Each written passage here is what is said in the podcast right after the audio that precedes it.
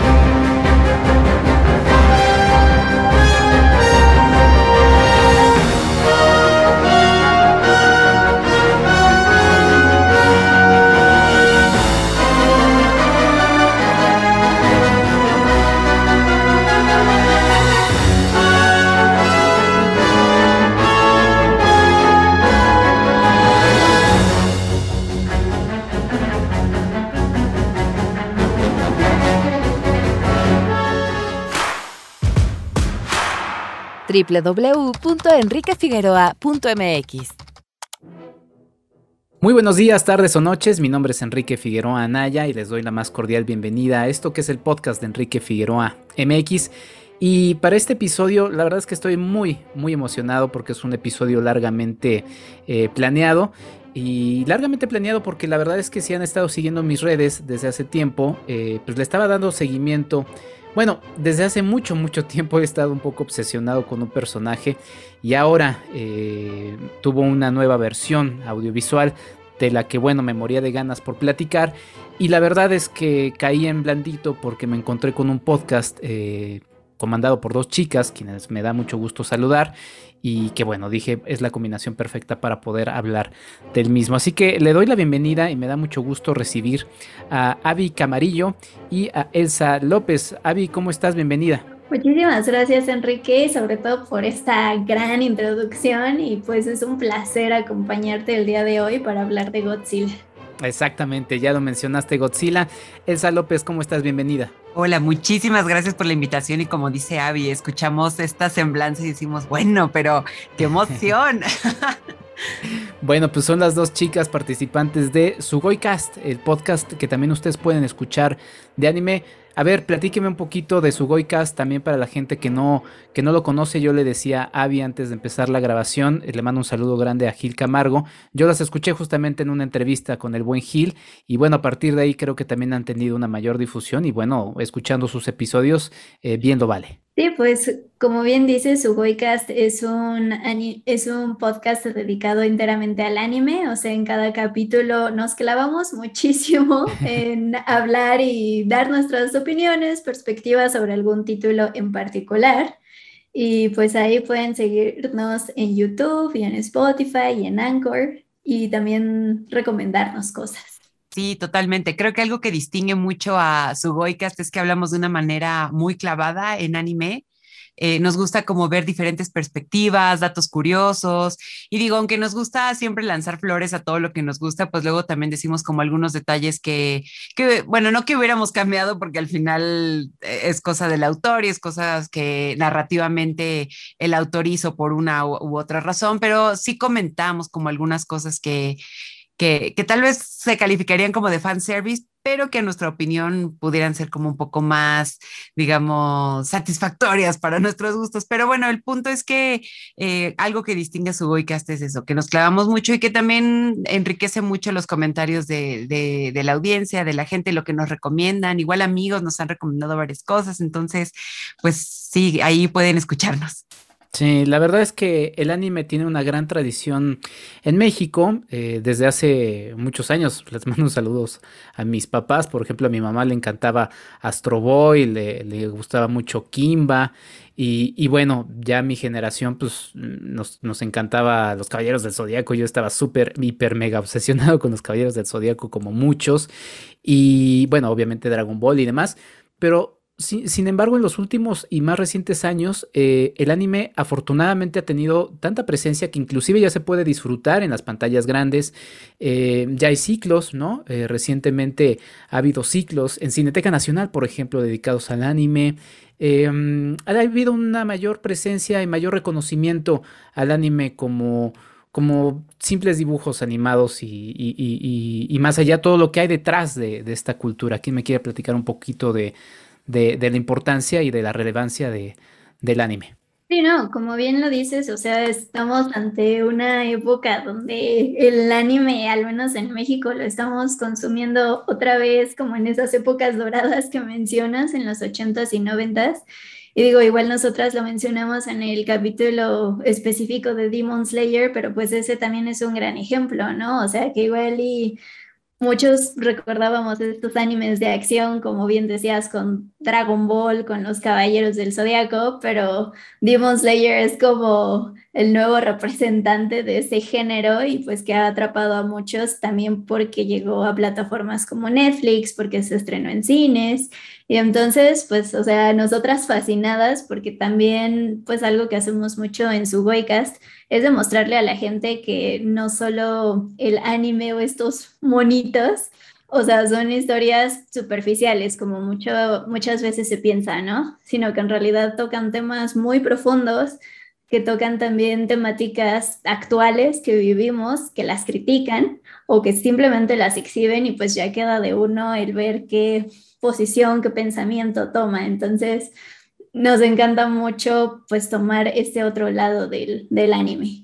Sí, la verdad es que yo recuerdo, seguramente también les pasó alguna vez que fueron a alguna convención, entonces siempre era, o sea, si bien siempre se llenaban esas convenciones, em, fuera del nicho, por así llamarla, siempre eras visto como el rarito, ¿no? Bueno, a mí me tocó mucho eso, en la primaria, en secundaria, era como de, ah, Elsa, la que iba a las convenciones, no iba en cosplay, la verdad es que estuve un grado, pero les voy a ser sincera, es muy caro y implica muchas horas y la verdad no Tal vez hoy lo haría porque creo que como ya trabajo y podría yo ya darme esos lujos, diría, ok, podría ser. Digo, seguro sería con cables, antenita y resistol y así, pero en esos días sí era como un poco, no quiero decir mal visto, pero el punto es que siempre eras etiquetado con algo, o sea, eso era de ley. Y como mencionas, a mí me gustaba mucho Ranma y Medio, Sailor Moon, Los Justicieros. Entonces, como que si bien era una gran conversación la que se podía tener, siempre estaba esa etiqueta. Y algo que me ha gustado ver es que ya como que estamos en este, en este nuevo tiempo, en esta nueva, eh, pues es una crisis. Siento que ya ahorita estamos como en una crisis donde están cambiando muchas cosas, están cambiando etiquetas, como que ya no queremos tener las cosas en blanco, negro, bueno, malo, etcétera, etcétera.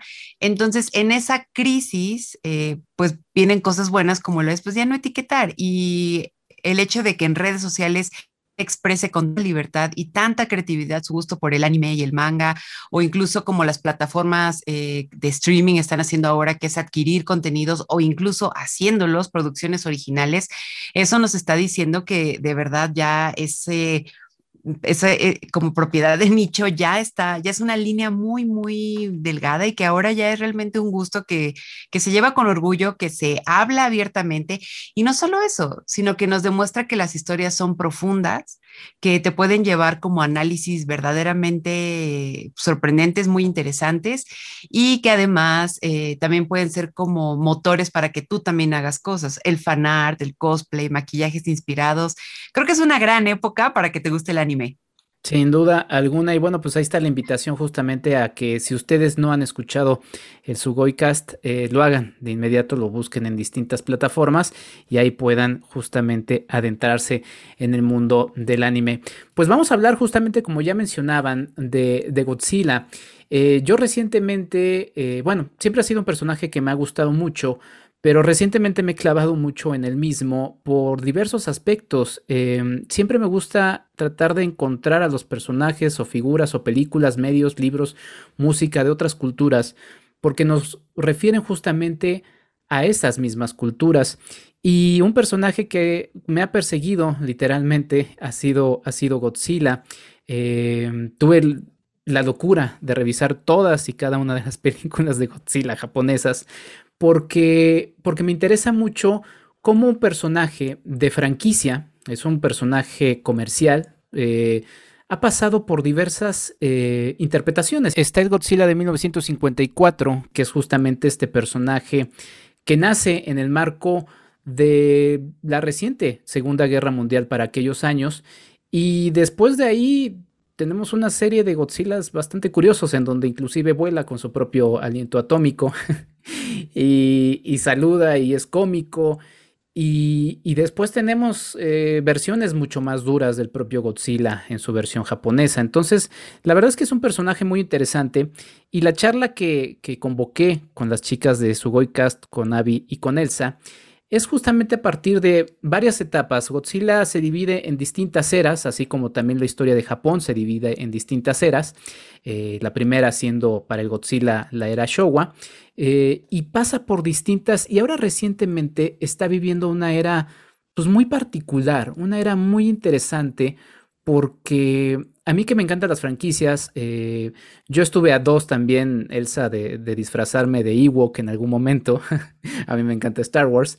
Eh, nunca lo hice, estuve muy, muy cerca, no, tampoco, pero... pero Nunca es tarde, ¿eh? Nunca es tarde. Nunca es tarde, podría todavía hacerlo, sí. Eh, pero, pero el asunto es que, por ejemplo, viendo, viendo Star Wars y, y, lo que ha pasado con su, con su paso por Disney y demás, eh, sobre todo con la, parte de las películas, yo me quedo mucho pensando en por qué no se abren a más cosas. Y creo que una franquicia y un personaje que ha pasado por diversas cosas y ahora recientemente en esta nueva etapa es Godzilla. Godzilla eh, se ha abierto inclusive también a la presencia de autores, autores que lo han tomado y lo han hecho suyo y eso es lo que a mí me gusta. Entonces, sin más, me gustaría empezar a platicarles un poquito, eh, o bueno, preguntarles, Avi y Elsa, eh, ¿cuál es su acercamiento con Godzilla? Eh, antes de este episodio, que por cierto, el único episodio que no he escuchado del Sugoicast es el de Godzilla Singular Point, porque no quería contaminarme con algún comentario para poderlo sacar en este, en este, este, no contaminarme porque fuera negativo, sino para no sacar algo que yo no, que yo no había reflexionado al respecto. Ya después de, grabar este episodio, es lo primero que voy a hacer, escuchar ese episodio. Pero, eh, Avi, en tu caso, ¿cómo, cómo te acercaste con, con Godzilla? A mí, pues tristemente el primer acercamiento fue ese Godzilla de 1998 de Roland Emmerich. Sí, no, o sea, yo también tristemente, como bien dices, ese fue mi primer acercamiento y digo, o sea, aunque sí me causó impacto, yo creo como a muchos ver esta figura de Godzilla en ese momento, em, pues sí, o sea, ya cuando lo repensaba era como de, pues es una película muy X y ya, ¿no? Pero claro, o sea, sentí, más bien, ya más hasta después empecé a descubrir la gran figura que es Godzilla y que en realidad esto solo era como una interpretación estadounidense de esta figura. Y como mencionabas, o sea, también a mí algo que me empezó a atrapar cuando empecé a descubrir toda esta gran serie de películas japonesas creadas por Toho, pues es que más bien siempre había sido como esta, pues crítica, metáfora a eventos tan fuertes como pues lo fue este ataque a Hiroshima y Nagasaki, ¿no? Entonces para mí me causaba mucho conflicto el, pues cómo los estadounidenses transformaron esa idea en algo meramente comercial, que digo, obviamente lo amamos, porque no me quejo de las grandes peleas que seguimos viendo ahora en este Monsterverse creado por Warner, pero sí me causaba mucho conflicto. Entonces, pues sí, o sea, después sí llegué a buscar ciertas películas de, de Toho. Ahora sí que Internet haciendo de las suyas y dotándonos de estos, de estos recursos. Eh, porque sí, o sea, creo que como muchos de los que vivimos en México, pues tristemente, pues el acercamiento más cercano que siempre tendremos, pues es lo que haga o lo que ha hecho Hollywood con este personaje. Sí, sin duda. Y en tu caso, esa, perdón, la, la, la colección de, de, Criterion está muy cara todavía. Es la de la era Showa, sí hay que conseguirla, creo que vale toda la pena, pero, pero sí estoy de acuerdo. Además, muchas películas sí están libres en archive.org. No sé si eso sea del todo legal, pero bueno, archive.org está ahí eh, de manera pues gratuita y activa y de manera legal, podríamos decirlo, como un archivo digital. Entonces ahí hay varias presentes. Elsa, en tu caso, ¿cuál fue tu primer acercamiento con este eh, pues, dios, eh, semidios llamado Godzilla? Pues fue algo muy curioso porque la verdad es que mi papá y yo veíamos muchísima, muchísima televisión eh, cuando yo era niña, ¿no? Digo todavía, pero ahora ya de manera independiente, a él le gustan algunas cosas, a mí ya definitivamente otras, pero me acuerdo que de niña era sentarse en la sala con él a ver televisión y pues él era el amo y señor del control, entonces veíamos eh, pues lo que él quería, ¿no? Entonces muchas veces ponía, ya sabes, las típicas películas en Canal 11 o Canal 22 que eran como, si bien algunas de arte, también luego Canal 11 se sacaba unas joyas espectaculares internacionales, entonces para mí era impresionante. Aparte, si algo le heredé a mi papá es ser búho, entonces era de que 11 de la noche, yo no entiendo cómo no me decía, no es, no es tu hora de dormir, al contrario, me decía como de, pues vete por algo para comer, ¿no? Y seguimos viendo pelis. Y recuerdo que llegamos a ver Godzilla. Ah, no era como algo a lo que me acercara con, con, miedo, porque sí había luego algunas películas clásicas de terror que sí llegaron como a sorprenderme de no dejarme dormir, pero en el caso de Godzilla era más bien como una fascinación, como, ¿qué es esto? Porque ahí, y luego me acuerdo que llegamos a ver esas películas que ahora ya son hasta digamos, cómicas, ya sabes, de que agarraban el árbol y se peleaban y cosas así. O sea, vimos muchas de esas versiones, pero no fui consciente del el verdadero hit que era Godzilla ya hasta más grande, ya, ya de adolescente, cuando empecé a adentrarme un poco más al mundo del anime, que ya veía que era como un icono completo y todo eso. Y eh, el acercamiento fue muy, digamos, paulatino, porque si era esta fascinación de ver un, un, personaje como él se vuelve tan icónico en diversas tramas o en diversas, justo como dices, puede ser como esta gran película de desastre, pero también puede ser como este icono en una cultura y, y todo, y también obviamente un icono pop. O sea, al final vas a Japón y quieres comprarte, no sé, la, la, la figurilla de, de, Godzilla. Me acuerdo que cuando salió la película, creo que hasta hubo juguetes en restaurantes y eso, o sea, realmente sea figura de terror, sea figura de acción, lo que sea, es uno de los iconos pop más grandes que hay, muy querido, y creo que justamente algo que hemos hablado mucho a yo es que actualmente Godzilla también se está vinculando mucho con esta fuerza de la naturaleza como la naturaleza recuperando lo que siempre fue suyo y que obviamente el ser humano se ha encargado de destrozar. Entonces, ese para mí es un giro increíble y lo hemos comentado mucho en su Boycast, como que este tipo de temática siempre es muy interesante, que muestra que creadores, los mangakas, eh, saben que son dioses de sus propias historias, no se quedan con solamente sujeto, verbo, predicado, sino como que si es sentarse y decir, mm, ¿qué te parece si hago que este monstruo sea casi un semidios, tenga aliento atómico, destruya todo a su paso? Es decir, crean universos que de verdad no tienen ni un gramo de miedo a la imaginación. Y ahí es donde yo creo que nace el verdadero dios que es Godzilla. Así es, Godzilla, el rey de los, de los monstruos, que por cierto ese nombre se lo dan eh, los Estados Unidos cuando se reestrena la película, la primera, en Estados Unidos, la editan también, eh, terminan dotándole eso y pues a los japoneses les gustó y pues así se quedó. A mí algo que me llama la atención es que recientemente tuvimos la versión, una versión más de los Estados Unidos de Godzilla, en Godzilla contra Kong, hubo muchísimo ruido, hubo hashtags, hubo muchísima eh, promoción, muchos productos, ¿no? Hasta hamburguesas dedicadas a Godzilla. Y cuando es el Godzilla japonés, como que pasa así, como por lo menos en Occidente o por lo menos en México, que es en el caso en el que estamos nosotros hablándoles, eh, pues siento que pasa como sin pena ni gloria. El Godzilla Singular Point em, pues tuvo ahí más o menos algo de ruido, pero vamos a empezar justamente con la que creo que no tuvo nada de atención, que fue la trilogía eh, animada de Godzilla, una trilogía de películas, y que fue también eh, pues justamente el primer ejercicio de Godzilla en un anime. Eh, Godzilla siempre había estado en, live action, ¿no?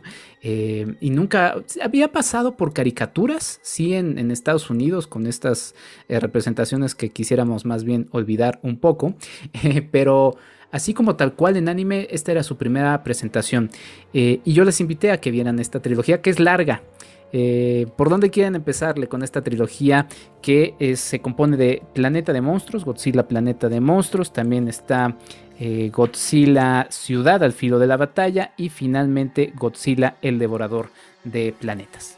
Mira, como fan del anime, lo primero que me impactó al ver esta trilogía, o sea, cuando nos la recomendaste, fue ver quién la dirigió y la escribió, que fue Ken Urobuchi, que, o sea, si nos han escuchado en su podcast, saben que lo amamos y lo hypeamos muchísimo, porque él también creó esta, este anime que se llama Puela Maiki Madoka Mágica, que es de chicas mágicas, que este género lo relacionamos mucho con Sailor Moon, pero él es de los que decidió darle la vuelta al meterle este tono muy oscuro, ¿no? Entonces, o sea, digamos que empezó a transformar el género, no fue el primero en hacerlo, pero le dio mucha popularidad a este como oscuridad dentro del mundo rosa de las chicas mágicas. También es creador de Fate Zero, que también es una super saga conocida entre los fans del anime, y de Psycho Pass, que también toca temas muy oscuros de la humanidad. Entonces, o sea, a mí sí me causó mucha curiosidad qué iba a ser de este dios Godzilla, o sea, que como dices, o sea, ya eh, habíamos visto muchísimas películas de Toho, mucha acción por el lado de Hollywood, pero a mí me causó esa curiosidad de qué hizo Genuro Buchi con el personaje y pues me impactó porque, o sea, en este caso, o sea, creo que siempre eh, en Godzilla, en cualquier historia, pues son los dos elementos importantes, ¿no? La acción por un lado, pero mm, la historia humana del otro.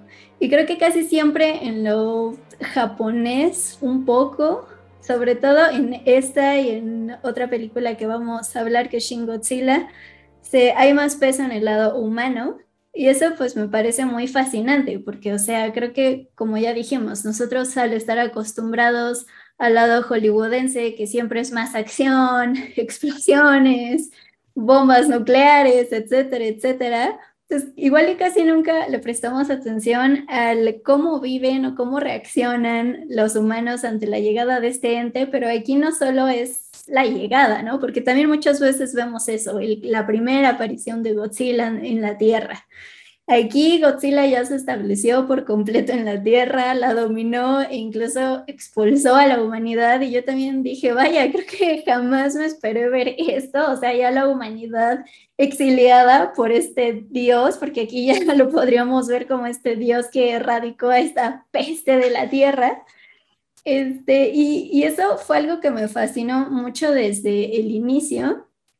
Em, y, también el cómo iba conectando pues con otros con otras temáticas, porque como ya también dijimos, o sea, creo que siempre a la figura de Godzilla se la ha puesto como un pretexto para igual y criticar o hablar de ciertas cosas, ¿no? Como las bombas nucleares, desastres naturales, etcétera, pero pues aquí igual, ¿no? O sea, creo que en una de las tres películas igual alguien justifica la llegada de, Godzilla y los demás kaijus por como el daño que le están haciendo los humanos al planeta y pues eso también es algo que siempre me impresiona del personaje que igual y no es bien aprovechado por Hollywood, esta reflexión que puede provocar, porque claro, o sea, ahorita otra vez estamos viendo, digo, llevamos años con este tema del calentamiento global, pero pues creo que en estos últimos años pues es otra vez muy fuerte el que cada vez hace más calor o cada vez hace más frío.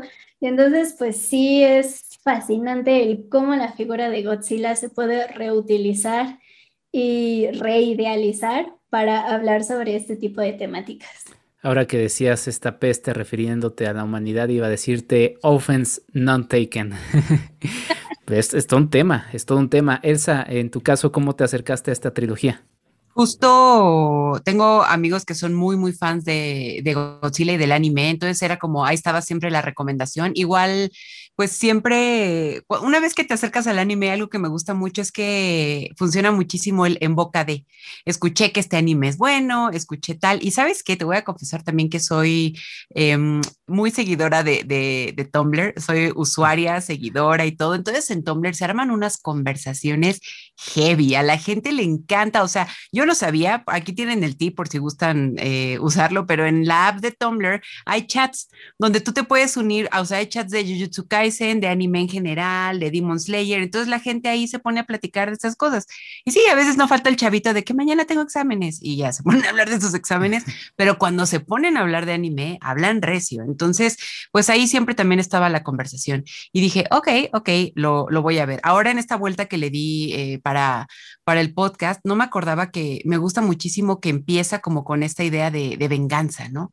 Está como presente esta idea que siempre sabemos que la venganza nunca trae algo bueno, sin embargo es un gran motor para ponerte a hacer cosas, porque bueno, el amor y eso sí es un gran motor y te impulsa y te motiva y lo que quieras, pero la venganza, digamos que es ese chispazo, que es como un, no quito el dedo del renglón en que el planeta Tierra era nuestro hogar y lo tenemos que recuperar. Y es eh, crecer con este odio, crecer como con esta sed que al final, pues sí, nos demuestra que no, no trae nada bueno, no están bien los motivos ahí. Sin embargo, conforme avanza la historia, es algo que se va ahí medio mm, revelando, por así decirlo. Pero otra cosa que me fascinó y que súper creo que va de la mano con lo que te digo que es la clavadez de lo que hablamos en su Boycast, es esta, digamos, pues vamos a decirle lucha, porque creo que al final sí es una lucha entre ciencia y religión, ¿no? Es decir, siempre está como la ciencia mirándonos con la puntita de la nariz diciendo, mm, mira, aquí tienes como este material, y, e incluso se ponen a criticar como la involución de la gente que está todavía en el planeta Tierra cuando ellos pueden aprender un idioma simplemente escuchándolo algunos minutos y de repente ya es un, es un lenguaje fluido para ellos, una lengua fluida para ellos. Y luego está la fe, que aquí me gusta mucho el escenario en que se plantea como esta creencia, porque no es una fe, mm, ¿cómo decirlo? Bueno, aquí rezas y no pasa. Y aquí no, aquí sí hay como esta fe palpable que tiene objetos que se ven, la gente puede verlos, es muy fácil caer en esta creencia donde sí ocurren cosas, sí hay milagros y bueno, luego aparece un Caillou del universo. Entonces yo creo que eso también te demuestra que ese tipo de fe que se plantea aquí sí, sí estaba como pues bastante recia, ¿no? Y entonces ya de entrada, esos dos temas, o sea, una venganza que te lleva a cruzar años luz para volver al planeta Tierra y tratar de, de recuperarlo. Y luego la pelea entre ciencia y religión, donde te dices, por supuesto, se están tomando muy en serio esto. Y si bien el eje central es Godzilla, al final pues sí, como lo hemos mencionado, creo que la, visión japonesa, que es como un cómo reacciona la humanidad ante un ataque así, también creo que es muy de origen a cómo reaccionamos ante hechos históricos como lo es una bomba nuclear, ¿no? O sea, sí, la bomba puede ser el, el hecho, pero ¿qué es lo que va a hacer la humanidad con esto? Y creo que lo interesante es que en ambos casos es que nada, o sea, muy pocas cosas han cambiado y, creo que ya cuando hablemos justo de Shin Godzilla, algo que me gusta mucho de esa versión es que de verdad la humanidad es un gran signo de interrogación cuando ocurren hechos catastróficos. Entonces, es ese tipo de reflexión que me gusta mucho a lo que te puede llevar un personaje como Godzilla. Sí, sin duda alguna. Ahorita que mencionabas los aspectos de tecnología y religión, podríamos decir que Ciudad al filo de la batalla está más centrada justamente en el asunto de tecnología y el devorador de planetas más hacia la parte de fe. Em, hay una escena que a mí, bueno, la pandemia nos ha dejado muchas cosas, todo esto se cruza también por la pandemia. Digo, esta, esta trilogía es anterior a, em, pero yo me acuerdo mucho de estas escenas en las que veíamos eh, vaquitas, siempre menciona las vaquitas disfrutando de la playa, eh, porque finalmente ya no estaba invadida por seres humanos, ¿no? Y todos estos animales que se fueron apropiando un poquito de, esto, todas estas imágenes satelitales de China limpia de, contaminación también a raíz de esto. Y, es algo muy interesante porque mencionaba Avi sobre esta situación de la venganza y de querer recuperar algo que no nos pertenece, que es el planeta Tierra. O sea, nosotros vivimos y existimos aquí, pero gran parte de lo que, de lo mucho que plantean esta, esta trilogía, que a mí me gustó mucho, yo le dediqué un Cinemanet especial a, las tres películas, porque nos podemos clavar y clavar mucho en muchos detalles, pero es eso, es, y es, eso, que, que Godzilla tiene que, lo decía también Avi, en algo que sí suena feo decirlo, pero somos una plaga, o sea, siempre que hablamos de esto del calentamiento global, Dice, no, es que pobre planeta, eh, lo vamos a acabar. No, no, no, a ver, el planeta nada más se sacude un poquito y nos va a, se va a limpiar de nosotros. O sea, por más feo que así suene. Y Godzilla es eso. Godzilla es ese movimiento del planeta de, a ver, basta, ¿no? Eh, acabó, acabó esto y, necesitamos eh, limpiarnos de, de ustedes. Y, y, lo que vamos viendo un poco del personaje de Hauro Sakaki, que termina siendo la cabeza de este grupo de humanos que están exiliados, es, es, la, es el entendimiento y la reflexión de que sí, sí hicimos mal. Y pues ahí está. La verdad es que es una.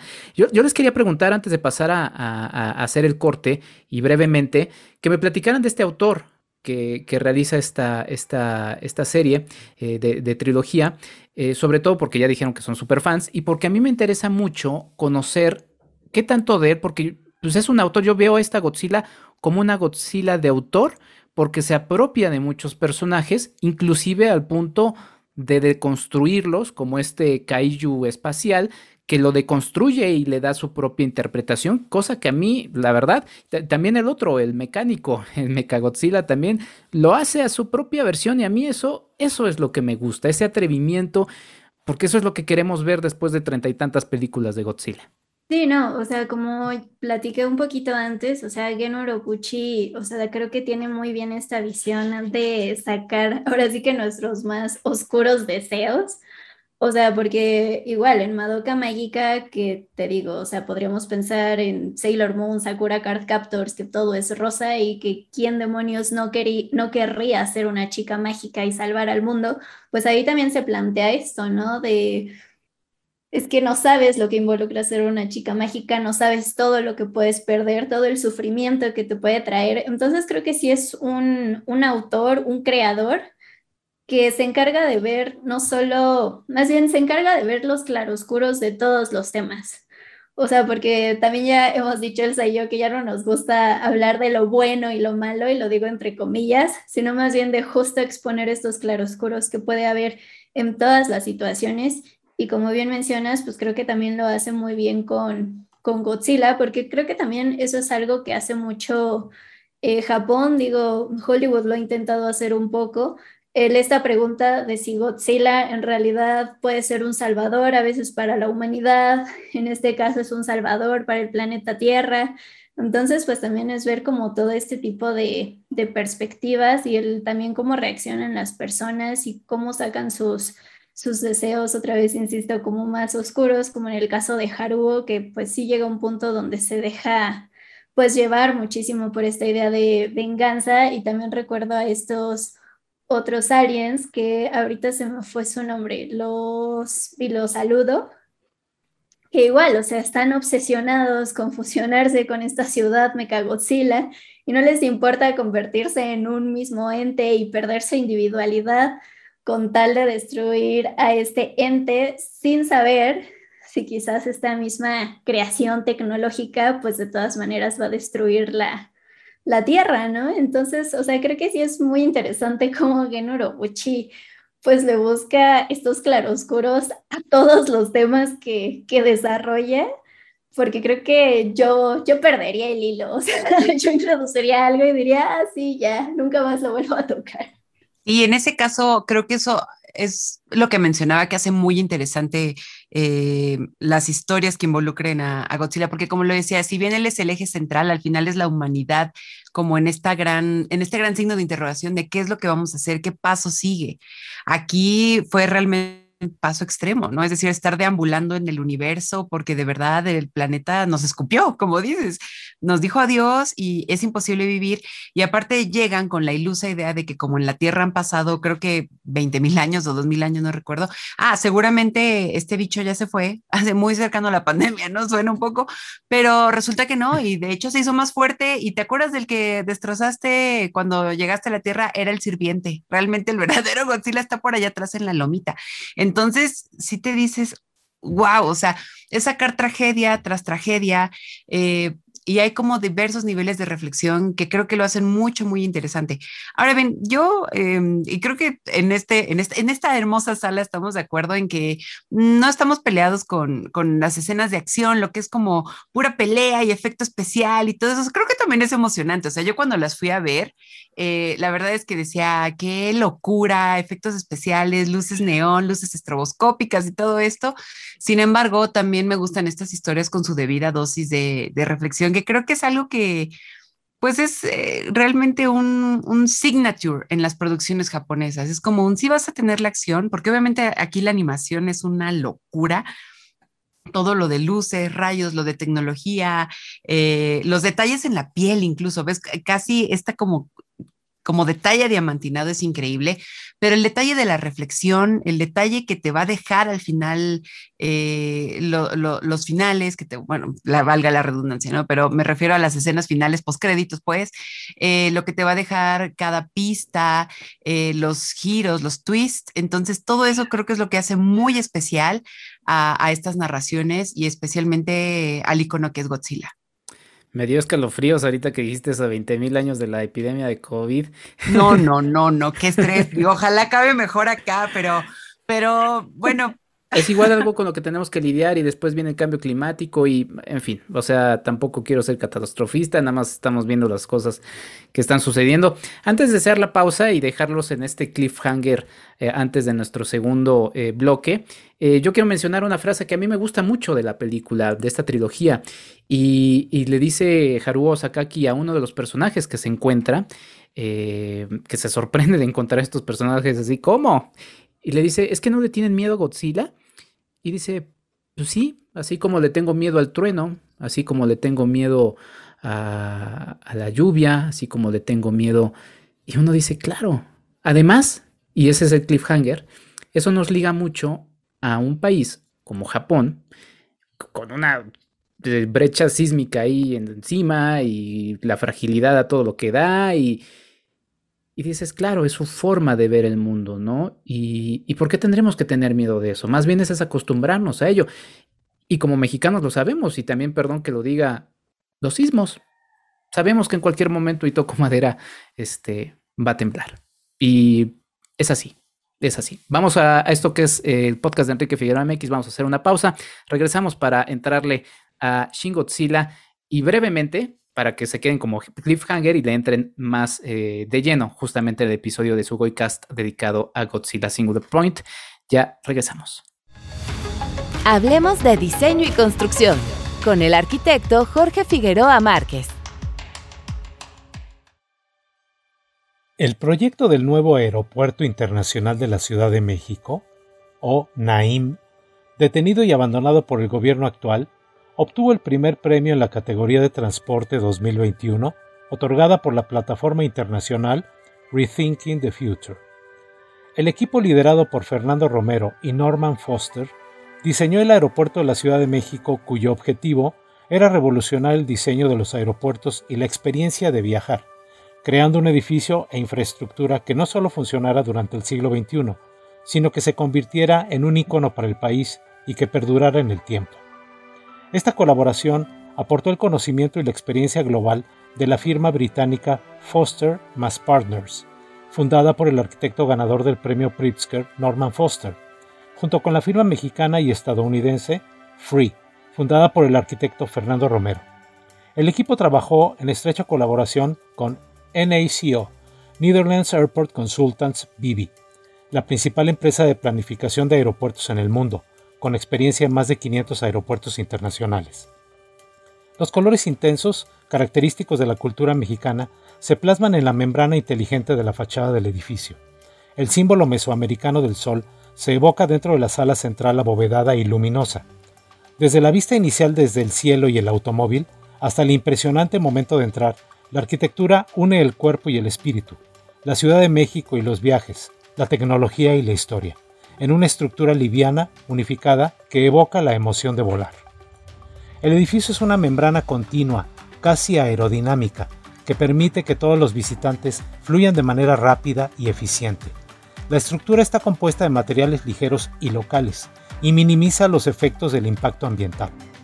El sistema prefabricado propuesto se fabricaría en México utilizando las tecnologías más avanzadas del país disponibles en la actualidad en términos de resistencia, durabilidad y eficiencia. La unión del talento del diseño global y la innovación local permitirían cubrir grandes extensiones y alturas. Prioriza ser eficiente y operativamente flexible para adaptarse a las nuevas demandas y cambios en los viajes aéreos. Con el tiempo, no solo atraería a más visitantes y usuarios, sino que también serviría como catalizador para el desarrollo, la economía y el paisaje urbano. En una mala decisión, el gobierno actual no siguió con este proyecto, lo abandonó. El reto será que la próxima administración lo retome y lo culmine.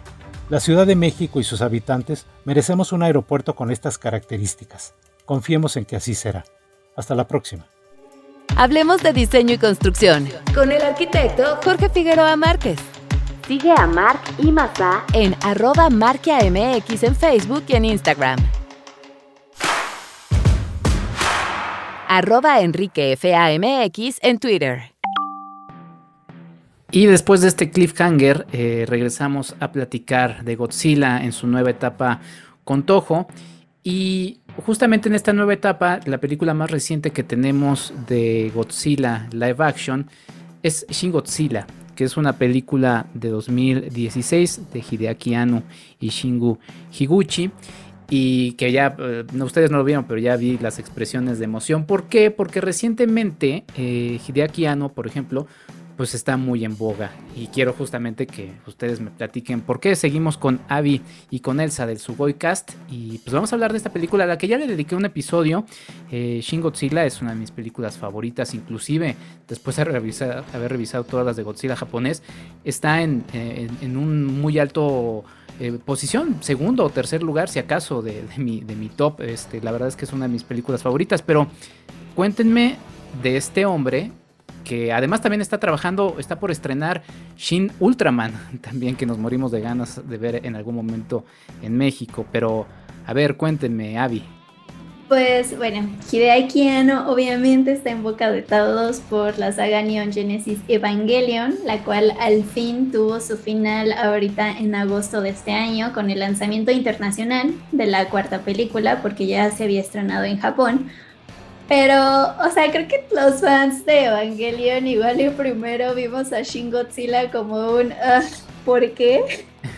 Porque quiero decir que interrumpió su proceso de lanzar la última película de este anime para dedicarse a Shin Godzilla. Cosa que después de haberla visto, digo, qué bueno que la hiciste Hideaki Anno, porque como dices, o sea, a mí también me parece espectacular. Pero creo que algo que, o sea, siempre marca su trabajo, no solo en en Evangelion, sino, o sea, creo que en general, es que él abiertamente es, bueno, ha dicho que sufre de, ay, de depresión. Entonces, la depresión, pues, eh, siempre hace que se enfoque, pues, en temas muy humanos. O sea, que, porque igual, o sea, Evangelion, podríamos verla como un anime, pues, de robots, o sea, mecha, completamente como Voltron como Massinger Z, pero, o sea, ya cuando la vas viendo, te das cuenta que se clava muchísimo en emociones humanas y pues esa es la parte de la depresión. Pero también lo menciono en Shin Godzilla porque, pues como ya hemos dicho, o sea, uno esperaría solo ver golpes, madrazos hacia este kaiju gigante, explosiones, etcétera. Pero aquí creo que también vemos muchas emociones muy humanas por toda la burocracia que abunda en esta película. Y, o sea, también vemos el cómo, pues, las personas, aunque traten de ayudar hacia un mismo fin, se terminan metiendo el pie y ahí está competencia de egos, de orgullos, que digo, aquí es mucho en la política, pero que pues al final de cuentas también nos representa a todos como humanos, ¿no? También esta lucha entre ideologías, que si yo tengo la razón o tú no la tienes y el por qué, y así vamos haciendo una pelota gigantesca que es un daño más grande que la verdadera amenaza que es Godzilla en este caso. Sí, sin duda. Bueno, nada más voy a hacer una acotación. Siempre que se dice en redes, es que ojalá que ahora sí salga más tiempo Godzilla, porque, porque qué flojera que, que casi no salga. A ver, en promedio, Godzilla en Japón sale muy poquito. O sea, la verdad es que todo el desarrollo es, es, humano. Culpen más bien a los guionistas porque hacen las tramas con los seres humanos bastante aburridas y tediosas. Ahí es más bien culpa de ellos. Pero, pero bueno, Elsa, eh, Shin, Shin Godzilla. Ay, la verdad es que yo la fui a ver en cine, me acuerdo perfecto, fue hace como dos exnovios. Entonces, la verdad. y, y te voy a ser bien sincera, creo que fue un poquito un back to the past, porque recuerdo que yo tenía la misma como extrañeza y fascinación cuando la estaba viendo porque era pues esta onda rara como, ¿qué estoy viendo? ¿Qué está ocurriendo? ¿Qué es este como, eh, porque incluso el diseño no es que cambie tanto, pero se ve como muy eh, ni siquiera sé qué adjetivo darle, muy impresionante pues en ese, en ese sentido, pero a mí lo que me sorprendió muchísimo de la película y es un poco el regreso a la idea que, les decía en la primera parte, es como la humanidad siempre es un signo de interrogación ante eventos catastróficos. Entonces, em, creemos que tenemos todo organizado y que estamos muy listos, pero de verdad es que ocurre algo, o sea, ocurre un evento A y corte A, ay Dios, ¿qué vamos a hacer? ¿Qué es esto? ¿Por dónde empezamos? ¿Deberíamos atacar? ¿Pero qué pasa con los ciudadanos? Es decir, sí, vivimos en un sistema que aparentemente está muy organizado, pero cualquier cosa, bueno, no, Godzilla no es cualquier cosa, pero al final sí es un evento que, que al final no, no se tenía contemplado. Y me gusta mucho que venimos diciendo como esto, ¿no? De que Godzilla es como esta representación de, de la naturaleza, como este, eh, digamos, retomar, como eh, recuperar lo que, lo que Madre Tierra, no nuestro, sino incluso de la, de la Madre Tierra. Y o sea, veo eso y veo ahora esta pandemia y digo, wow, o sea, de verdad sí somos un signo de interrogación y no necesitas un kaiju colgado de la torre Latinoamérica. Es decir, tienes una pandemia y es como de un, a ver amigos, nadie puede salir de su casa, corte A, todos salen de su casa. Em, oigan, ¿qué va a pasar con las vacunas? Ay, pues hay que organizarnos para ponerlas y ahorita no va ni el 2% de la población vacunada y uno diría, bueno, es parte de, pues, del tercer mundo, no, no, el primer mundo tampoco le está pasando muy bien que digamos, entonces de verdad es sorprendente. Como dices, sí, amamos los golpes, amamos los rayos, los efectos especiales. Sí, queremos que Godzilla salga a dos horas en una película de dos horas y dos minutos, pero la verdad, la verdadera reflexión es qué hacemos como humanidad ante eventos como esos. Y es increíble que una película que... Em, mirada ligeramente sí sería solamente pura fantasía, incluso ciencia ficción, ¿no? Esto de kaijus y todo, pero habla muchísimo de cómo somos las personas ante este tipo de cosas. Sí, y ante algo justamente como bien marcabas, eh, Elsa, eh, pues inexplicable, ¿no? Porque este Godzilla, y aquí lo que le añaden y que pues justamente también lo retoma eh, Godzilla Singular Point, son las transformaciones de Godzilla. El primero, pues sí, yo también la vi en, en Cinemex. Cinemex la trajo en aquella, en aquella ocasión y también para mí fue una experiencia bastante, bastante curiosa porque pues sí era una especie como de, de, botarga. Ahora, siempre está este asunto de que, ay, es que, es que se ve una botarga, es que como un tipo disfrazado, es que y ahí está nuestra incomprensión justamente de la cultura japonesa. O sea, el propio Godzilla, eh, la decisión, si bien eh, no podían hacer un stop motion como los de eh, Harryhausen, que les encantaba y demás, em, decidieron también un poco hacer esto por facilidad y por practicidad para su momento y economía, pero también porque tenían una larga tradición del teatro japonés en donde ya usaban este tipo de elementos. Entonces, aquí lo vemos justamente en una especie de títere, pero pero sin vida, extraño, que se mueve lento, ¿no? Y después en sus transformaciones en realidad se mueve muy, muy lento. Es una amenaza que está ahí caminando. Hay una escena preciosa que me encanta en donde se ven los arbolitos, todo está tranquilo y nada más se ve la figura del Godzilla así todo tétrico en la parte trasera. Y ves que dices, pues es que es eso, o sea, es parte de, ¿no? Y, y pues sí, la torpeza ahí de, pues sí, inclusive un país como Japón que además venía cruzando recientemente y se cumplieron 10 años de, del tsunami, ya lo decía yo, o sea, ellos están súper conscientes y están súper preparados para los tipos de desastres, pero pues miren lo que sucedió, o sea, ¿no? Y, todavía con una eh, planta nuclear y reactor nuclear y, o sea, cosas que uno dice, y pues es una crítica justamente a, a, a ellos, Abby, ¿qué, ¿qué, más quieres añadir de, de Shin Godzilla? No, o sea que justo algo que igual también después me sorprendió mucho y que creo que es algo que no habíamos visto tanto, aquí ya fue clavándome un poco más en ese momento, después de que la vi, que hay, hay una canción en la película, que es esta de Who Will Know. Que de los coros, ¿no?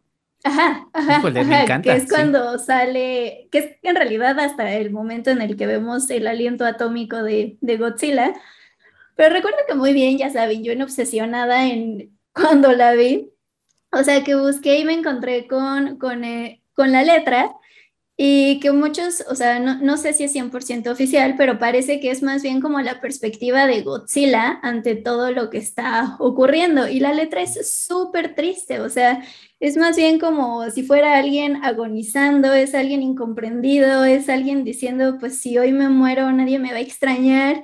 Y o sea, sí hace sentido por esto que decías, ¿no? Que vemos un Godzilla que se mueve muy raro, que, o sea, pareciera que ni él mismo sabe que él está pasando, porque pasa como por ocho transformaciones en la película o no sé cuántas son en, en total.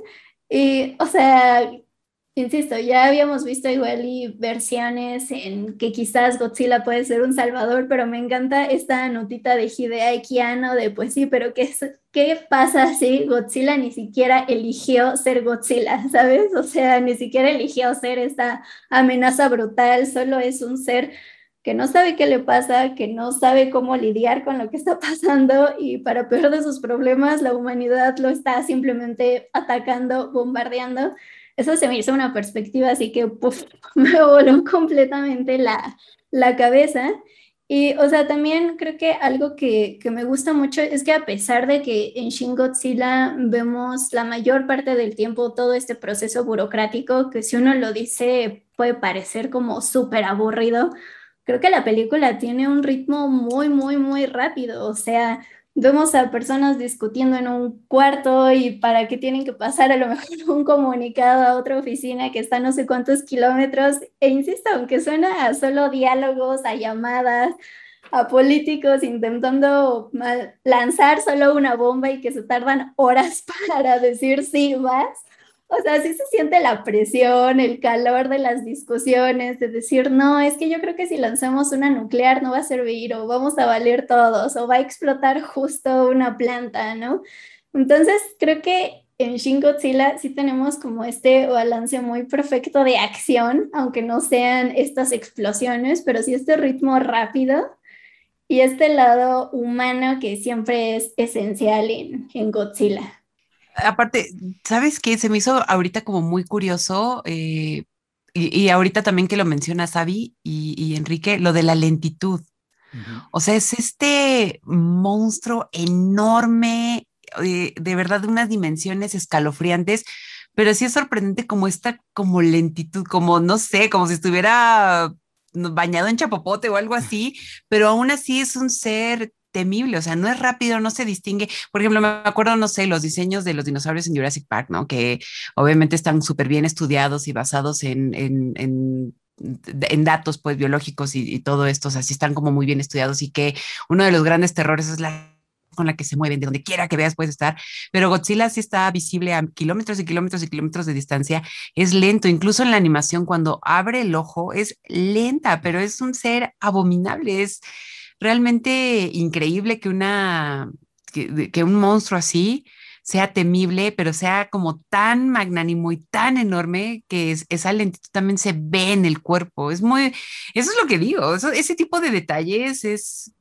hacen de, este, de esta figura algo muy interesante.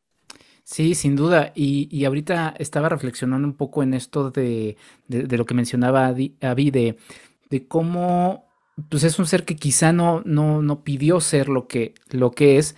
Eh, en su propio diseño lo vemos y ya la etapa final, mm, bueno, no, porque todavía podremos decir que hay, que hay otra, ¿no?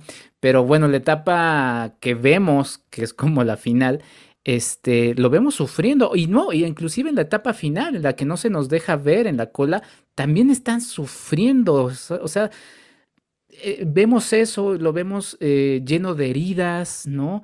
Em, entonces, y, también nos remite un poco a algo que no queda tan claro, pero que se menciona en la película, que es un hombre que, que les deja una nota a, a los japoneses, les dice, pues yo hice lo que me dio la gana, hablando un poco de que despierta esto y dice, ustedes hagan lo mismo. Entonces, em, pues no sabemos, o sea, se presta muchas interpretaciones y también estaba pensando en, este Godzilla que, em, que pues sí, pone, pone a prueba, o sea, se mueve tan lento como, como las propias olas del tsunami, ¿no? Se van moviendo, que es esta amenaza que se está, que se está presentando y presentando, y que termina siendo una prueba, una prueba, y así lo vemos hasta el final de la película, una prueba para la humanidad. O sea, va a estar ahí. Igual como mencionaba yo el asunto de los, de los sismos, ¿no?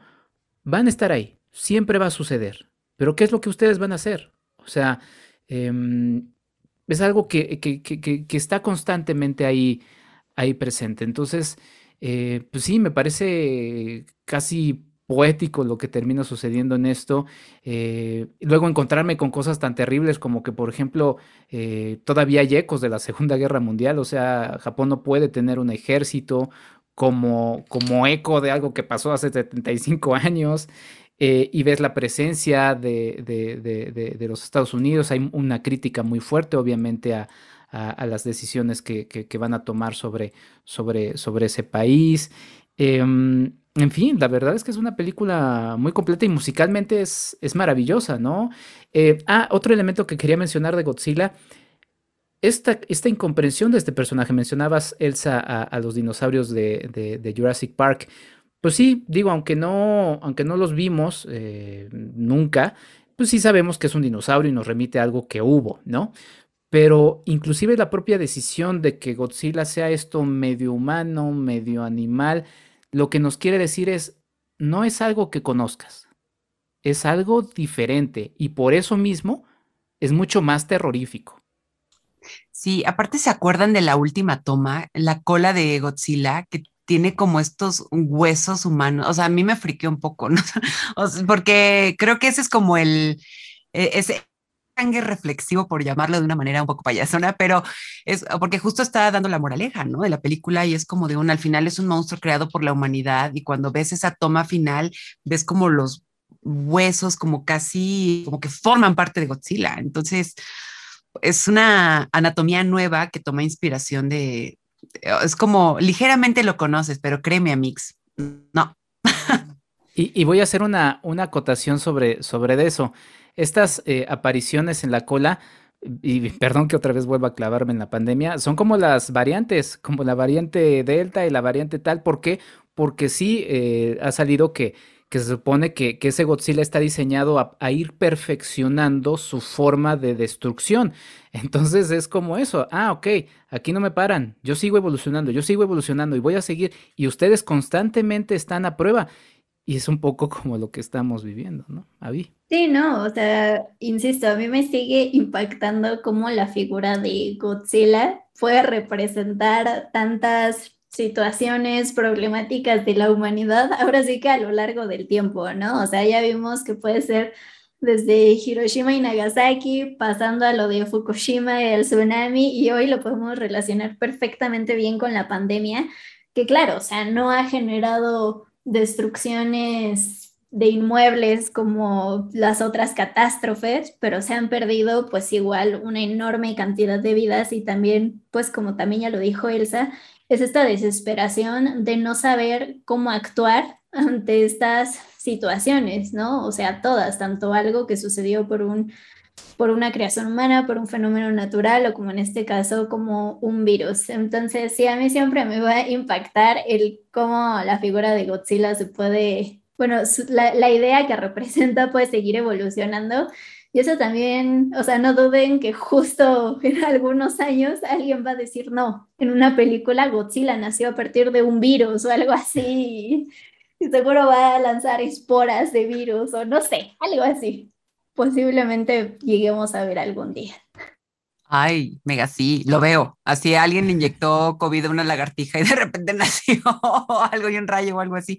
Oye, pero también sabes que es muy interesante que eh, Godzilla sí es un grandioso punto para dar lugar a esas críticas y que al final, como las repercusiones que tenemos ante los datos, o sea, también creo que la crítica que va más del lado de la humanidad, no tanto de la catástrofe, es como lo rápido que olvidamos, ¿no? Porque ahora ya ha pasado, o sea, somos una humanidad vive muy rápido, o sea, de verdad la prisa con la que vivimos es eh, astonishing. Entonces, en ese aspecto van que ya casi dos años de, la pandemia y pues ya la gente como que mm, se, está ahí como algunos detalles que se nos están olvidando, ¿no? O también, que creo que también se ve mucho en Shin Godzilla y creo que va mucho con este típico, es con este tipo de críticas que a mí me encanta reflexionar, que al final también pues soy parte del problema, pero quizás no a ese volumen. Pero por ejemplo, en cuestiones de ambiente siempre estamos como de un recicla, no tires basura y no sé qué, bla, bla, bla. Pues sí, pero yo, personita que vive en un departamento, o sea, sí produzco basura, pero las compañías refresqueras gastan como 800 mil millones de litros en estos cinco segundos que acabo de hablar. O sea, mi, y, siempre es como este siempre está culpando como nivel individual, cuando realmente el sistema capitalista ya sabe a quién debería culpar. Entonces, es ese tipo de críticas las que se hace. O sea, el medio ambiente no es nada más ir y reciclar y no talar árboles. O sea, de verdad es vivir. O sea, somos una sociedad que funciona muy rápido, pero en ese devenir realmente nos estamos llevando todo de boca, ¿no? Ay, yo puedo decirte, ay, sí, la refresquera, pero no es como que yo no consuma lo que hacen ellos. O sea, hoy la verdad es que de verdad la metáfora en la que se convierte Godzilla va más allá. Y te digo, no estamos eh, peleados con los patadas y aliento atómico, o sea, me encanta, me encanta, pero realmente la moraleja que te deja es y aparte, o sea, Godzilla y todos los demás kaijus, ¿no? O sea, sí hay un tipo de destrucción, pero es como de una humanidad, ojo aquí, atención aquí, puede haber muchos otros tipos de, de, destrucción. Y la pregunta es, como decías, Enrique, o sea, ¿cómo lo vas a enfrentar? Sí, exactamente, porque pues también está esta escena final en la que pues dicen pues debemos de coexistir con Godzilla, Godzilla está ahí todo congelado a la mitad de Tokio y, pues dices pues sí, caray, es, así. Y no dudes que lo harán estatua, o sea, lo cubrirán en cobre, o sea, lo veo. Lo ves, lo ves venir. Eh, por cierto, a ver si, y, las anticipo para la etapa mm, navideña, eh, si revisamos, y las invito de manera anticipada, a revisar una película que se llama Love and Peace de Sion Sono, en donde es un caillo navideño y es justamente una crítica eh, al capitalismo, inclusive ahorita también eh, que se cruzaron los Juegos Olímpicos. los japoneses no estaban tan felices de recibir los Juegos Olímpicos, pero pues ¿por qué se hicieron? Pues porque pues dinero, ¿no? muchísimo dinero, digo, obviamente qué padres los deportistas que dedican su vida y todo, pero pues fue el factor dinero. En fin, este mm, Godzilla Singular, Point, o sea, después de estas dos, eh, estamos viendo que tanto la Godzilla eh, animada de Netflix, eh, esta trilogía, le da una nueva perspectiva, inclusive transforma a los kaijus tradicionales, cosa que por cierto molestó a, a muchos fans, cosa que por cierto a mí me agradó. y, eh, y, bueno, Shin Godzilla que propone estas nuevas eh, construcciones o, evoluciones del personaje y además también lo contrasta demasiado con lo que estaba haciendo este sí con la franquicia que los japoneses y la Toho obviamente le prestaron a sus bueno le, le rentaron a los Estados Unidos para hacer su, su propia eh, película pero pues Godzilla Singular Point se inserta, es la primera serie animada de Godzilla y pues cuénteme un poquito de, De ella, Abby, Elsa. Como bien mencionas, o sea, es la primera vez que lo vemos en su serie de anime, que, o sea, sí estuvo involucrado Toho, pero su estudio de animación la coprodujeron conjunto a Netflix.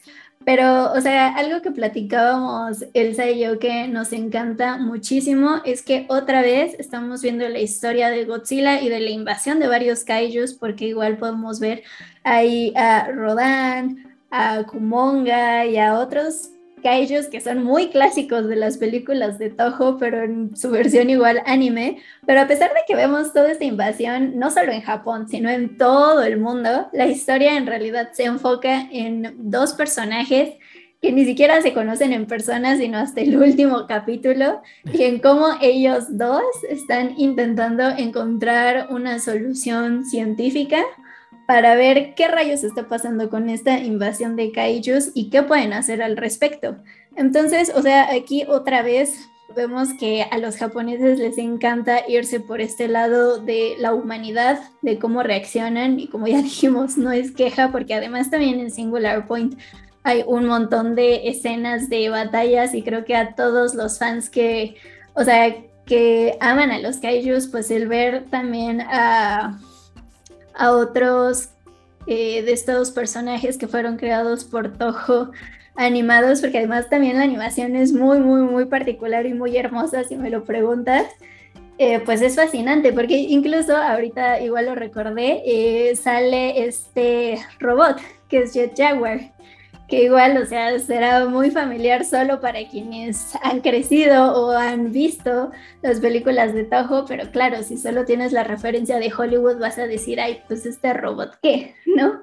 Pero, o sea, creo que se tiene muchas referencias para atraer a los fanáticos, pues, clásicos o que aman a este Godzilla clásico de Toho, pero también para atrapar a nuevas audiencias y creo que eso, pues, también es muy padre el pensar que alguien que apenas le va a entrar a Godzilla no solo se deje llevar por este lado hollywoodense, sino que pueda acercarse a una serie que pues además la tienes a la mano al estar en Netflix.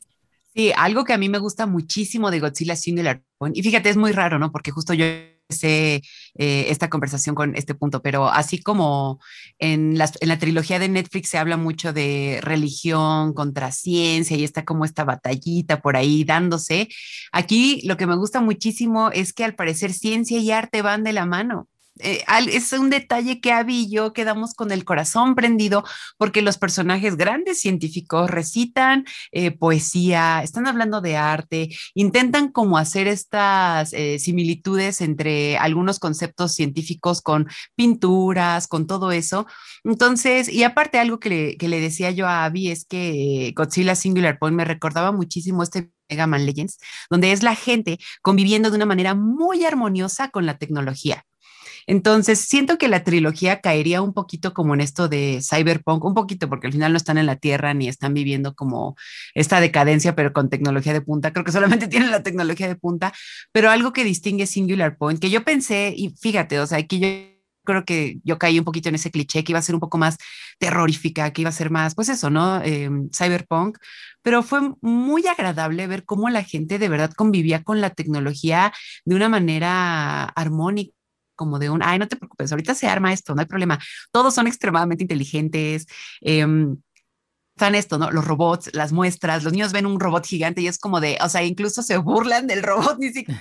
Si yo lo viera en una muestra, sería como de, ¿qué es esto, hermano? ¿De qué me estás hablando? Y aquí los niños es, ay, sí, tu robotito ahí, qué bonito, Mix. Y vemos también que Jet Jaguar, para, para el final de la serie, también tiene un nivel de conciencia que es muy interesante cuando hablamos de inteligencia artificial, ¿no? Hasta hay un, un, momento en el que primero empieza a tener como pensamientos de bebé, ¿no? El Google Tata y como que apenas está viendo el lenguaje y eso, y de repente ya tiene pensamientos nivel Dios. Entonces, de verdad, la mezcla de tecnología, la mezcla de arte, de lo que es capaz el ser humano para, para salvarse, y eso, como que siempre está la idea de, esto es lo que hay que hacer, o sea, hay que salvar a la humanidad. Tenemos la tecnología, let's do this. No podemos abandonarlo. Y, aparte, lo mezclan con lo es esta mezcla de dimensiones, la ciencia de lo imaginario. Y me encanta que no hay ideas tontas, o sea, como que alguien va soltando ideas y es como son sujetas a reflexión. Nunca es como de, ay, no, la descarto, qué tontería estás diciendo. No es como de un, oye, creo que esta dimensión viene como de este cálculo que probablemente esté sacando esta dimensión y mezclándola con la nuestra. Ay, casual. Ah, ok, entonces lo estudiamos. Entonces, este, este anime a mí me hizo muy feliz en ese aspecto. O sea, como que todos están muy orgullosos como de toda esta sapiencia científica y al mismo tiempo tienen ese grado de locura que necesita un héroe es lo que comentábamos en el, en el episodio que dedicamos a, a que es como una, yo Elsa López, la lógica me dice, si vas a ver un kaiju en la Torre Latino, no sé por qué uso tanto la Torre Latino, siento que sería un gran escenario para un kaiju, pero es como de, ah, no, yo me voy, tomo el metro y me voy a Barranca el Muerto y de ahí me voy al sur, a Cuernavaca qué sé yo, pero los héroes tienen esta locura como de un, no, no, no, ahorita se arma, ahorita se arman los trancazos, entonces vamos a mejorar el robot. O sea, son muchos temas, pero siento que Singular Point tiene ese lado como un poco más eh, valiente y, tal vez como un poco más, no sé, optimista quizás. Es como de un, sí, contamos con la tecnología y se va a hacer y lo hacen. Sí, sin duda. Ahorita que estabas mencionando la, latino, podría ser Ajolotzila, el kaiju. Me encanta, me encanta. Tenemos aquí una idea. Siempre surgen estas ideas. Alguien tiene que hacerles realidad. Tojo, llámanos. llámanos, exactamente. Sí, pues bueno, a mí fue una, una serie que, que me gustó mucho. Eh, sí la perseguí de manera ahí media piñata antes de que saliera en Netflix, porque la verdad es que no, no, me, no me resistía a, esperar que, se estrenara. Eh, creo que es una serie que se tiene que volver a ver después de verse la primera vez, justamente porque está pensada como en esta idea circular, justo como termina un poco la serie, ¿no? Em, es una serie que totalmente a cada rato te está haciendo anotar y pensar y decir, ¿y ahora de qué están hablando, no? Y cómo están conectando esto con lo otro, lo cual me parece eh, muy interesante. Y, bueno, sí, agradezco eh, como fan, obviamente, la presencia de muchos de los, de los kaijus eh, clásicos. Inclusive también se innova combinando algunos, ¿no? Creando algunos que, nuevos a partir de otros. Y pues sí, lo de Jet Jaguar, la verdad es que me parece muy interesante. Por cierto, eh, está hermanado eh, Godzilla con Ultraman y, todo esto tiene que ver con la gente creadora de Ultraman, que también tuvo que ver con la creación de Godzilla. Y de hecho, en lugar de Jet Jaguar, pero por un asunto de derechos y demás, pues debió haber sido eh, Godzilla, digo, perdón, Ultraman el que se peleaba con, con Godzilla, ¿no? Pero pero bueno, de ahora justamente estábamos hablando que viene una Shin Godzilla dirigida por el hombre que hizo Shin, eh, digo Shin Ultraman dirigida por que hizo Shin Godzilla, o sea, las cosas ahí se van este, hermanando. Y bueno, la música me pareció muy, muy buena, siempre me encanta escuchar la, la, la música de, de este, se me fue el nombre, iba a decir Ishiro Honda, pero ese es el director, este, pero bueno, la música original de Godzilla siempre es muy emocionante escuchar la presentación del propio eh, de Ifukube, de Ifukube, Akira Ifukube, el realizador de la música. Y, y bueno, toda la música de clásica, eh, verla ahí, la presentación, la presentación de Godzilla, cuando ya está en su etapa final, la verdad es que es, es grande y es un momento que aunque dura cuestión de segundos, la verdad es que es, es, muy bonito. Y la animación, como lo decía Abby, pues sí, como entre acuarela, aunque ahí luego medio, no sé qué, qué, fue lo que hicieron, porque hay algunas escenas en las que sí es más como de computadora, pero a mí me gusta más toda esta realización como de acuarela, eh, creo que es, es, preciosa. Y pues nada, habrá que ver qué es lo que espera Godzilla, y creo que eso es lo más emocionante, eh, porque después de estas tres versiones que ya platicamos, eh, pues Toho sigue poniendo la vara alta y yo la verdad es que para la cuarta encarnación de esta nueva etapa de Godzilla, si bien espero una segunda temporada de, de, Godzilla Singular Point porque nos dejaron ahí con el cliffhanger, eh, pues sí espero algo que no esperaba, justo como estas tres versiones, que son cosas que uno no, no esperaba. Pero bueno, no voy a hablar más de Singular Point, escuchen el Sugoi Cast dedicado a Godzilla Singular Point, así como lo haré yo también. Y eh, Avi y Elsa, algo con lo que quieran cerrar esta charla del Godzilla en la nueva etapa de Toho. No, pues al igual que tú, Enrique, o sea, creo que después de estos tres grandes ejemplos de cómo puede seguir evolucionando un personaje que lleva tantos años en el cine, pues solo nos queda ver qué otras sorpresas nos va a deparar. Y pues también finalizar con algo que ya había dicho Elsa, o sea, insistimos, a pesar de que estas historias se enfocan mucho en lo humano, no es que estemos peleadas, o al menos yo no estoy peleada con todas estas grandes secuencias de acción y los efectos que nos pueden mostrar, que nos pueden traer a un gran y fabuloso Godzilla, pero pues como ya lo dijimos en todo este episodio, este personaje es mucho más que solo fuerza bruta. Sin duda alguna, Elsa. Sí, exactamente. Creo que lo mencioné. Em, no, o sea, cuando dices que algo es un icono pop, no sé, piensan que es Britney Spears, y sí, obviamente, mi Britney es un grandioso icono pop. Y también Godzilla, es decir, lo vemos en todos lados, tiene, y, creo que hasta eso se hace en Singular Point, ¿no? Empiezan a llegar los kaijus y se hacen juguetes, se hacen pósters, se hacen caricaturas. Entonces, Godzilla es eso, Godzilla es cultura, Godzilla es crítica, Godzilla es reflexión. De verdad, em, creo que justo hicimos su Goicast pensando en que este tipo de personajes, este tipo de historias hablan mucho de la cultura, hablan del mundo, hablan de este espíritu del tiempo que vivimos. Entonces, sí es muy emocionante ver qué más van a hacer con Godzilla, cómo va a influir también este tiempo moderno, porque también la tecnología y Godzilla van de la mano, como cómo puedes combatir con algo así, e incluso teniendo tecnología de punta parecería imposible.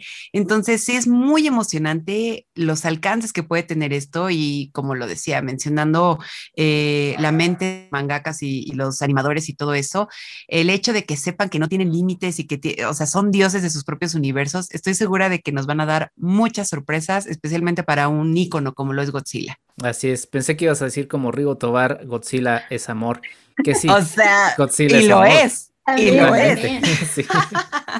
bueno, pues Avi, Elsa, sus propias redes personales, además de obviamente las de su Goicast para que las sigan y las escuchen. A mí me pueden seguir en Twitter, me encuentran como Avi con doble A guion bajo CM y en Instagram estoy como Avi de Cobalto. Y yo en Instagram estoy como arroba Elsa MLP y Sugoicast, pues nos encuentran en Twitter como Sugoicast MX y en las demás em, redes sociales como Sugoicast nada más.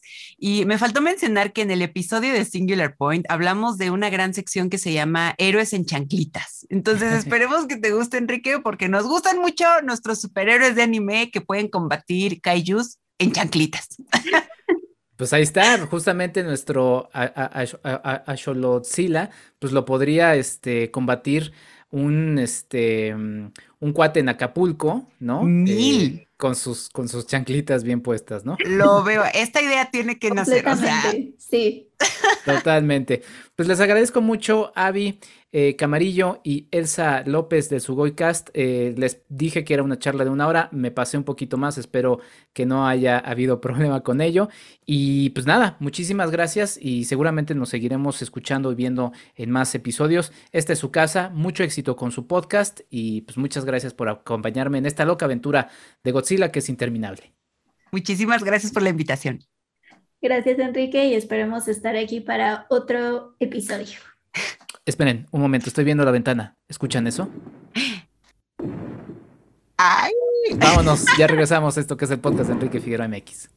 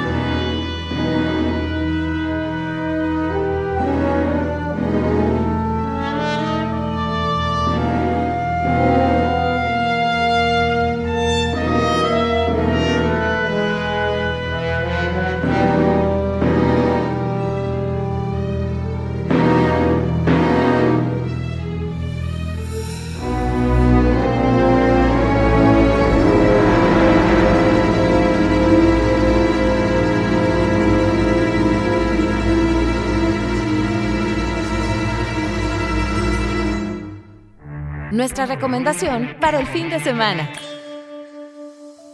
La recomendación para este fin de semana, y en realidad para los siguientes días, es darse una vuelta a la Feria Internacional del Libro en el Zócalo en su edición número 21. La Feria del Libro que toma el corazón de la Ciudad de México regresa en su formato presencial con una gran selección de eventos para todo tipo de públicos. Hasta el próximo 17 de octubre te podrás dar una vuelta a la FIL Zócalo, ya sea para conseguir alguna novedad editorial o simplemente para disfrutar de las distintas presentaciones, charlas, programas y conciertos en vivo que se realizarán en dicho marco. ¿Quieres algunas recomendaciones? Acá te van algunas ideas. Para el lunes 11 de octubre en el Foro Antonio Elguera, la cita es a las 16 horas para la presentación del libro Depredadores Sagrados de Bernardo Barranco. El libro da cuenta de la pederastia clerical cometida en México, primer lugar en abuso sexual infantil. Tema difícil, pero de primera importancia para reflexionar. El martes 12 de octubre, la cita es en el foro Enrique González Rojo para la presentación del libro La Ciudad de México entre el asombro, las olfacciones y la caricia efímera de Germán Argueta. Cuentero, antropólogo, escritor, poeta y fotógrafo, Germán es una pluma divertida y sensual de leer. Este libro, sin duda, no será la excepción. El miércoles 13 de octubre a las 18 horas en el mismo foro Enrique González Rojo, la cita es para la presentación del libro 68 en el cine mexicano 50 años después, un importante testigo del trabajo audiovisual desprendido de uno de los hechos históricos más relevantes en México en el siglo XX. El jueves 14 de octubre a las 14.30 horas en el foro Antonio Elguera, pasen a saludar y apoyar a nuestro amigo y uno de los invitados de nuestro podcast, Enrique Ortiz, con su presentación del libro El mundo prehispánico para gente con prisa. Si lo siguen en redes ya como Cuauhtémoc-1521, saben que hay rigor y diversión en su labor. El viernes 15 de octubre, en el mismo foro Antonio Elguera a las 19.30 horas, se presentará la compilación de relatos de jóvenes creadores Menos Bella, Más Brutal. Vivencias cotidianas que plasman el espíritu de una época marcada por el caos y la contradicción. El 16 de octubre en el foro Francisco G. Hagenbeck se realizará a las 18.30 horas la charla Estatuas del Paseo de la Reforma con la participación de Carlos Martínez Azad y Humberto Musacchio. Finalmente, el domingo 17 de octubre, la charla La Batalla de Tenochtitlán con Pedro Salmerón y Armando Bartra a las 14.30 horas en el foro Antonio Elguera es definitivamente la opción. Recuerda, la Feria Internacional del Libro en el Zócalo en su edición 21 se realizará hasta el próximo 17 de octubre de manera gratuita en el corazón de la capital mexicana. ¿Qué dicen? ¿Nos vemos por allá?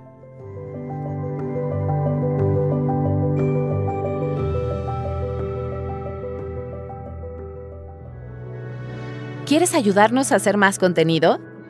Tu apoyo es fundamental. Entra a www.patreon.com diagonal Enrique Figueroa MX y elige entre las muchas recompensas que tenemos para ti. Desde un agradecimiento en este podcast hasta tu participación en un cineclub en línea donde tú puedes elegir el tema. Además de 50% de descuento en nuestros cursos, talleres y tours. Únete, sé parte de esta comunidad.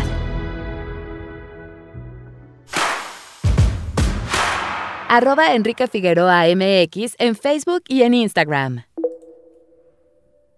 Hasta acá llega este episodio especial dedicado a Godzilla en la era Reiwa con nuestras invitadas del Sugoi Cast. Espero que ustedes hayan disfrutado tanto como yo este episodio. La verdad es que me lo pasé, me lo pasé muy bien.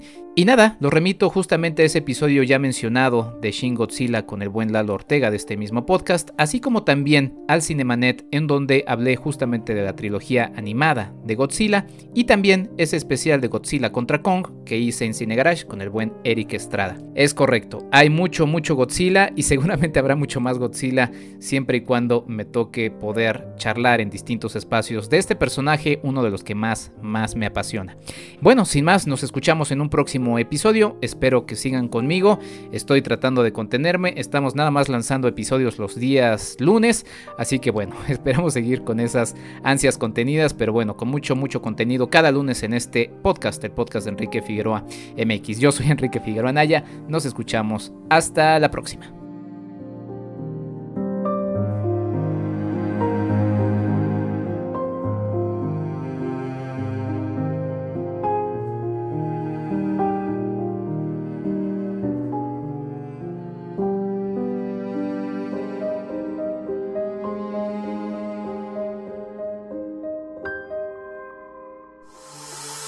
Esto fue el podcast de Enrique Figueroa MX. Hasta la próxima.